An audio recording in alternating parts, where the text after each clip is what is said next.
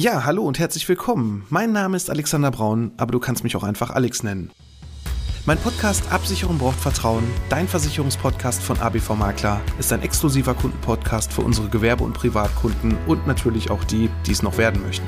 Seit März 2020 habe ich diesen online und bereits über 150 Folgen. In diesem Podcast möchte ich meine Hörer mit in die Welt der Versicherung nehmen und ihnen das Leben mit dem vielen so unbeliebten Thema Versicherung leichter machen, aber natürlich auch Anregungen über sinnvolle und unnütze Versicherung geben. Ich freue mich nun sehr, über den OMGV Podcast Award nominiert zu sein und nun hast du die Möglichkeit, über die Preisträger abzustimmen und natürlich auch meinem Podcast deine Stimme zu geben. Vielen Dank für deine Unterstützung. Hast du auch schon mal was von den Begriffen ETFs oder Fonds gehört und weißt gar nicht genau, was bedeutet das eigentlich? Wie legt man eigentlich sein Geld am besten an und lohnt sich überhaupt eine Rentenversicherung dazu? Das alles erfährst du heute hier bei Absicherung braucht Vertrauen, dein Versicherungspodcast von ABV Makler. Absicherung braucht Vertrauen. Dein Versicherungspodcast von ABV Makler. Hallo und herzlich willkommen bei Absicherung braucht Vertrauen, dein Versicherungspodcast von ABV Makler. Ich bin der Alex, Versicherungsmakler aus Kamp-Lindfort vom wunderschönen Niederrhein und ich freue mich, dass du heute bei meiner 72. Folge dabei bist. Ja, irgendwie sprechen alle von irgendwie ETF-Sparplänen, von Fondssparplänen. Dann gibt's welche Online-Broker, die dir kostenlose Apps anbieten und dir ganz, ganz, ganz einfach zeigen wollen, ja, dass man damit sein Geld verdienen kann. Und wenn du gerade auf der Suche bist nach einer Geldanlage und noch gar nicht genau weißt, was du da machen sollst und vor allem, wen du da vertrauen sollst, und vor allem gibt es ja auch diese ganzen Apps, ähm, die alles kostenlos anbieten. Ja, alle reden davon und ich möchte dir heute in der Folge auf jeden Fall mal aufzeigen, ja, dass es verschiedene Wege gibt und jeder Weg ja nicht unbedingt falsch sein muss, aber dass halt das ein oder andere beachtet werden sollte, bevor du da irgendwas abschließt. Zum einen haben wir diese ganzen Apps, diese Fintechs auch genannt oder Online-Broker, wie auch immer, wo du da gerade auf der Werbung drauf kommst und dir das Ganze anschaust. Ja, da sind natürlich auch so ein paar Sachen. Natürlich ist erstmal alles für dich kostenlos und es muss nicht alles da schlecht sein, was da so angeboten wird, aber man fragt sich natürlich, wie verdienen die eigentlich ihr ganzes Geld? Die müssen ja auch irgendwo dran verdienen, denn ja, kostenlos ist nun mal leider auch in dem Bereich nichts und die verdienen ihr Geld ganz einfach über Rückvergütung. Das heißt also, die kaufen jetzt nicht an irgendwelchen größeren Börsen, sondern die haben einen speziellen Handelspartner im Hintergrund, wo die quasi über eine Rückvergütung eine sogenannte Kickback-Provision bekommen und dadurch ihr Geld verdienen. Jetzt kann man sich darüber unterhalten. Gut, ich habe dann die Möglichkeit, auch mit kleineren Beiträgen einzusteigen und habe weniger Gebühren, als es vielleicht bei, ja, bei dem Broker, bei der Bank ist, ähm, wo du deine, dein Konto hast oder so. Aber hier ist es natürlich so, dass du vielleicht nicht die komplett Top-Kurse bekommst, weil es halt über einen äh, externen Anbieter läuft. Und ja, natürlich möchte eine ganz, ganz wichtige Geschichte dabei, diese App möchte natürlich, dass du so viel wie möglich kaufst. Und das kann gerade wenn du auf der Suche bist nach einer mittelfristigen Anlage, da spricht man so ungefähr so von fünf bis sieben Jahren oder vielleicht sogar bis zehn Jahren, wenn du da jetzt jedes Mal hingehst und sagst, super, jetzt habe ich mir hier den ETF XY gekauft und ja, nach drei Monaten soll man aber wieder irgendwo anders hin und dann verkauft man ihn wieder und geht wieder woanders hin, ja, dann machst du eigentlich so ein bisschen das Anlageziel kaputt, nämlich dass du monatlich sparst, monatlich mit einem festen Beitrag verschiedene Kurse mitnimmst und dadurch eine Durchschnittsrendite bekommen kannst. Also da sollte man auf jeden Fall vorher erstmal für sich schauen, wie lange möchte ich mein Geld anlegen und vor allem auch, wie flexibel sollte das Ganze sein, um da vielleicht zwischendurch mal dran zu kommen. Klar kannst du jetzt sagen, gut, bei so einem Fondssparplan oder ETF-Sparplan, da komme ich übrigens gleich noch zu, wo da genau die Unterschiede sind, kommt man natürlich jederzeit dran. Ne? Man kann natürlich jederzeit was auszahlen, aber das ist ja eigentlich nicht das Anlageziel. Wenn du sagst, du möchtest gerne kurzfristig auch immer wieder flexibel sein, ist es vielleicht ratsam, eine ganz andere Anlageform zu nehmen. Wenn du aber sagst, du möchtest auf ein gewisses Ziel hinsparen. Zum Beispiel möchtest du in sieben Jahren äh, ungefähr 10.000 Euro über den Zeitraum äh, investieren und da ähm, auch eine Rendite mitnehmen. Dann nimmst du die 10.000 Euro, teilst die durch die sieben Jahre, geteilt durch zwölf und dann wärst du bei knapp 120 Euro, die du monatlich dafür zurücklegen solltest. Welche Form natürlich? Man kann auch nicht genau sagen, welche Form jetzt für dich da speziell die beste ist, weil das geht dann schon in den Bereich Anlageberatung. Es muss auch nicht immer gut sein, dass man den ETF oder den Fonds oder was auch immer nimmt, den da irgendein Kumpel empfiehlt, sondern ich rate immer meinen Kunden, wenn ich in der Anlageberatung bin, dass man erstmal schaut, was möchte ich eigentlich investieren, in welche Bereiche, wie soll das Ganze aufgestellt sein, möchte ich Risiken eingehen, ja oder nein. Ne, wenn ich zum Beispiel sage, ich möchte jetzt keine hohen Risiken eingehen, das heißt also, dass man keine großen Schwankungen hat, dann ist es ratsam, vielleicht auch mal ein Produkt zu nehmen, also einen Fonds zum Beispiel zu nehmen, der jetzt nicht so risikoreich ist.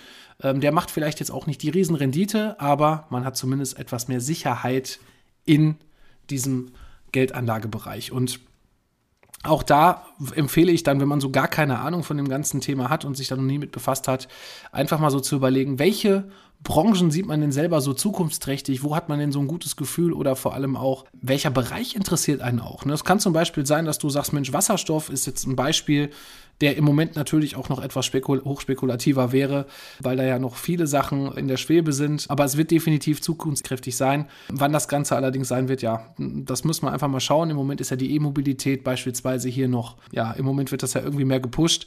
Aber auch da kann man natürlich sagen, gut, das interessiert mich, da sehe ich die Zukunft drin. Also gucke ich nach einem ETF oder nach einem Fonds, die jetzt speziell genau in diesem Bereich auch investieren. Du kannst aber auch sagen, Mensch, das ist mir alles irgendwie äh, zu heikel. Ich möchte gerne lieber in große Firmen investieren, die kennt man ähm, und dann sucht man sich da dann einen ETF aus, der zum Beispiel dann so Unternehmen drin hat wie Apple, Google beziehungsweise ähm, Alphabet heißt ja das Unternehmen, Tesla und so weiter. Dann guckt man halt wirklich, dass man da äh, rein investiert, wo halt auch diese Aktien von diesen Unternehmen gehandelt werden. Und um jetzt einfach mal das Ganze auch, ich versuche jetzt mal einfach zu erklären für dich, wenn du noch gar keine Ahnung hast und mit diesen Begriffen von Fonds und ETFs noch gar nichts anfangen kannst, ist es so, du musst dir vorstellen, ähm, sowohl ein Fonds als auch ein ETF haben beide erstmal so, so die gleiche Grundstruktur. Du hast, musst dir vorstellen, vielleicht hast du einen Topf, wo du auf der einen Seite Geld reinschmeißt. Der Unterschied zwischen einem ETF und einem Fonds ist, in einem Fonds sitzt quasi ein Fondsmanager, nimmt dein Geld an und versucht dann mit diesem Geld für dich eine Rendite, also ein Plus zu erwirtschaften. So. Und beim ETF gibt es halt diesen Anlagemanager nicht. Deswegen ist hier schon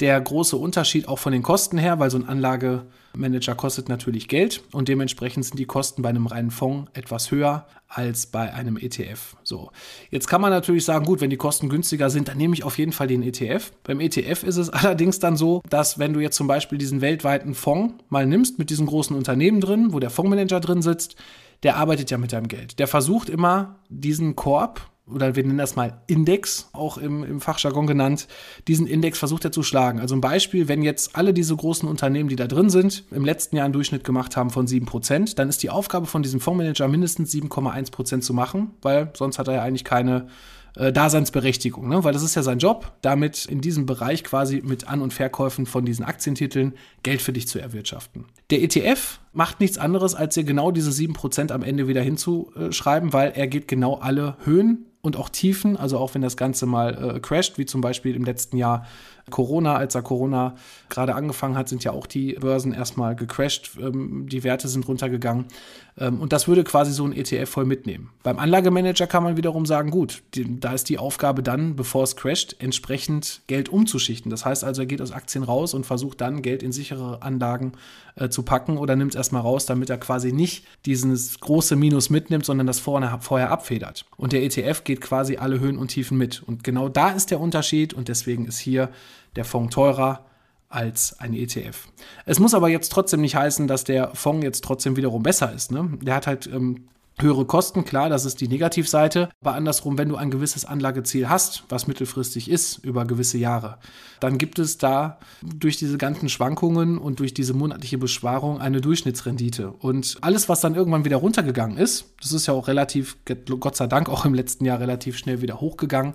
Das heißt also, man hat so ungefähr, ja, im März ging es runter und so im Juni, Juli ging es dann auch wieder ordentlich hoch und die meisten haben sich auch wieder vernünftig erholt. Wenn du jetzt Kapital gehabt hättest, dann hättest du genau den Zeitpunkt genommen, wo das Ganze gerade runtergegangen ist, also wo wir quasi Tiefststände hatten, hast Geld investiert, hast quasi günstig Anteile von diesem Fonds oder ETF bekommen und dementsprechend hast du dann natürlich auch hier wieder voll das Plus mitgenommen. Und viele sind halt auch wieder mindestens da, wo sie halt auch vor März, bevor Corona angefangen hat, sind auch wieder da und die haben auch gewisse Gewinne wieder erwirtschaftet. Das ist natürlich das Schöne dabei. Deshalb ist es wichtig, hier auch durchzuhalten. Also immer, wenn irgendwas crasht, muss es immer als positiven Aspekt sehen, immer als Chance sehen und sagen, Mensch, ich habe jetzt hier wirklich ich noch ein bisschen Geld nebenbei liegen, zum Beispiel 1000 Euro.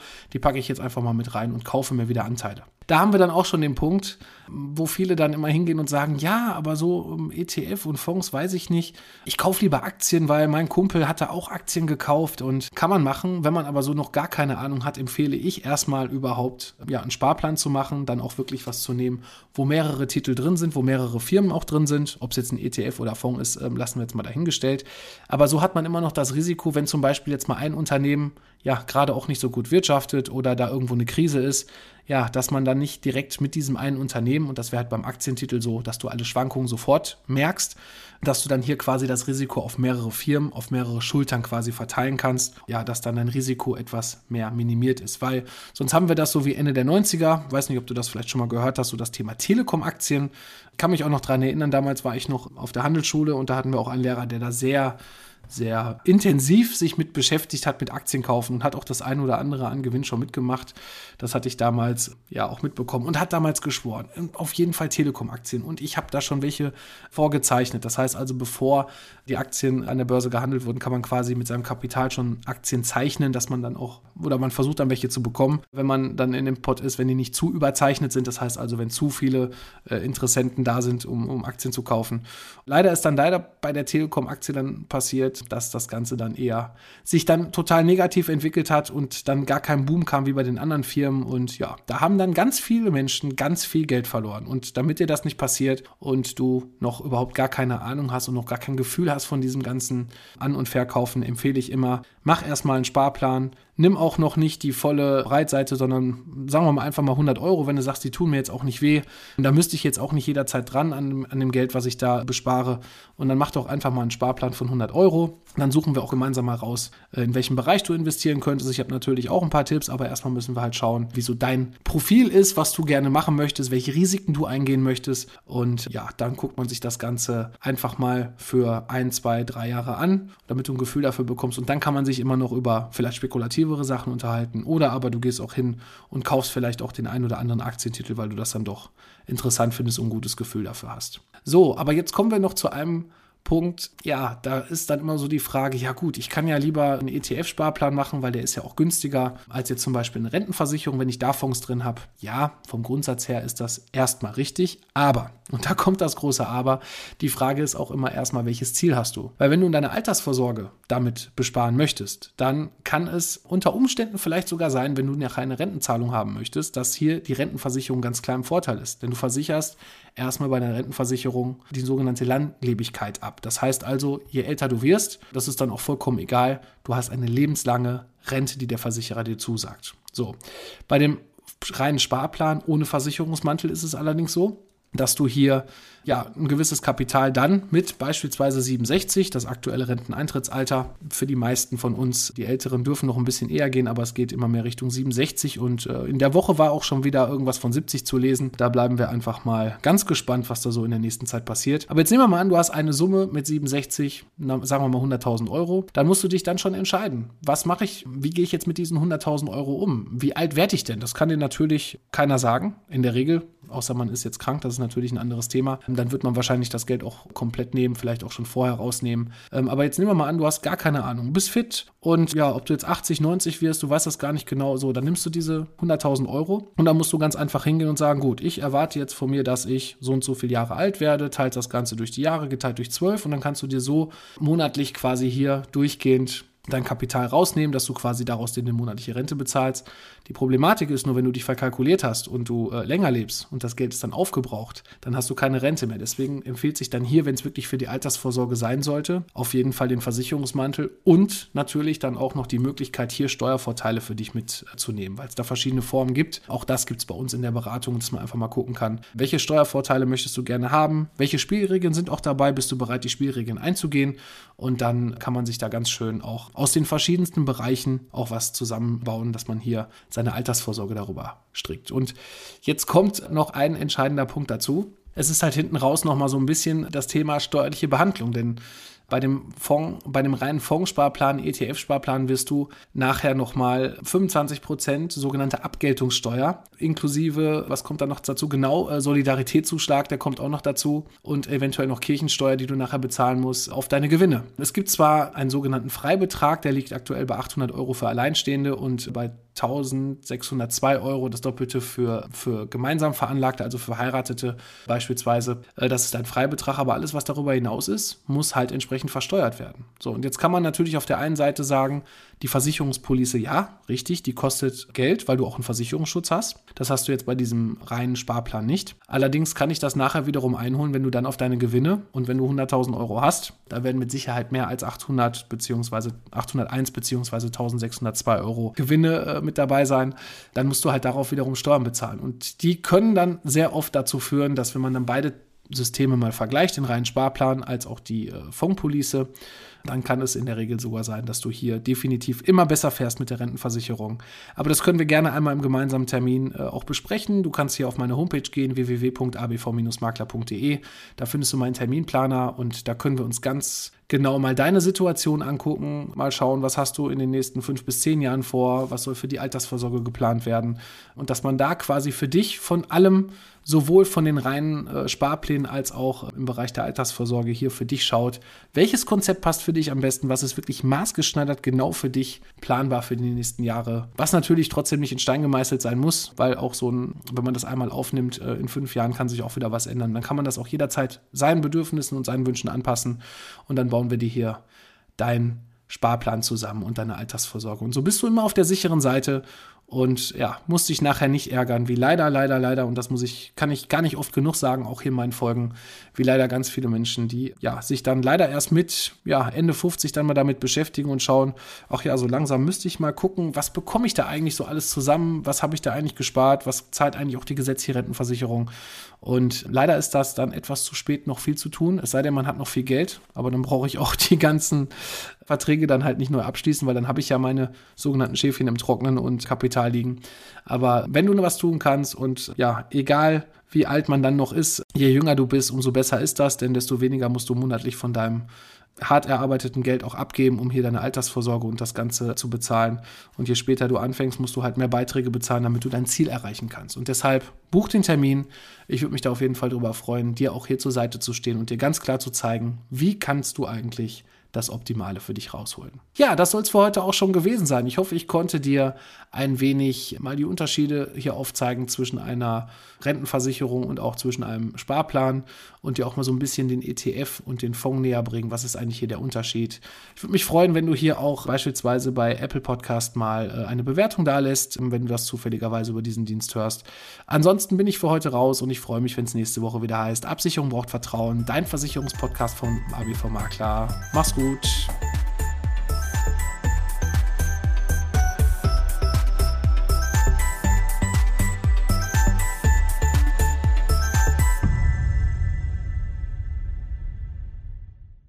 Ja, hallo und herzlich willkommen. Mein Name ist Alexander Braun, aber du kannst mich auch einfach Alex nennen.